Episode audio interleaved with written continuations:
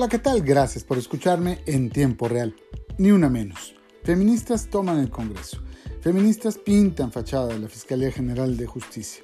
Feministas colocan mantas en las rejas de la catedral.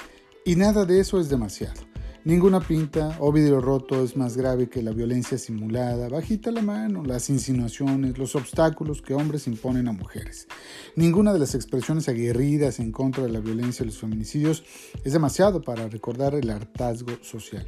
Porque cada mujer que es ultimada por su concubino tiene detrás una vida, familia, un pasado y un futuro tronco porque cada una de las 42 mujeres ultimadas este año merecía vivir y si lo vemos bien, quizás su muerte pudo evitarse.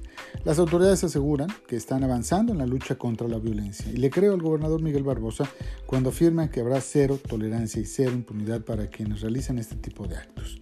Ayer mismo se sentenció a 45 años de prisión a un sujeto llamado Librado de 63 años de edad por matar a su pareja. Bien por ello. Pero también pienso que no todo está perdido. Debemos seguir avanzando, todos, gobiernos, ciudadanos, organismos intermedios, todos, para que mañana no haya ni una más, ni una menos. Y desde los corrillos, bueno, a manera de postdata, ¿en serio el Puebla puede pasar a la siguiente fase de la liguilla después del resultado en el partido de ida contra León? Sería sensacional para mejorar un poquito el ánimo social. Muchas gracias.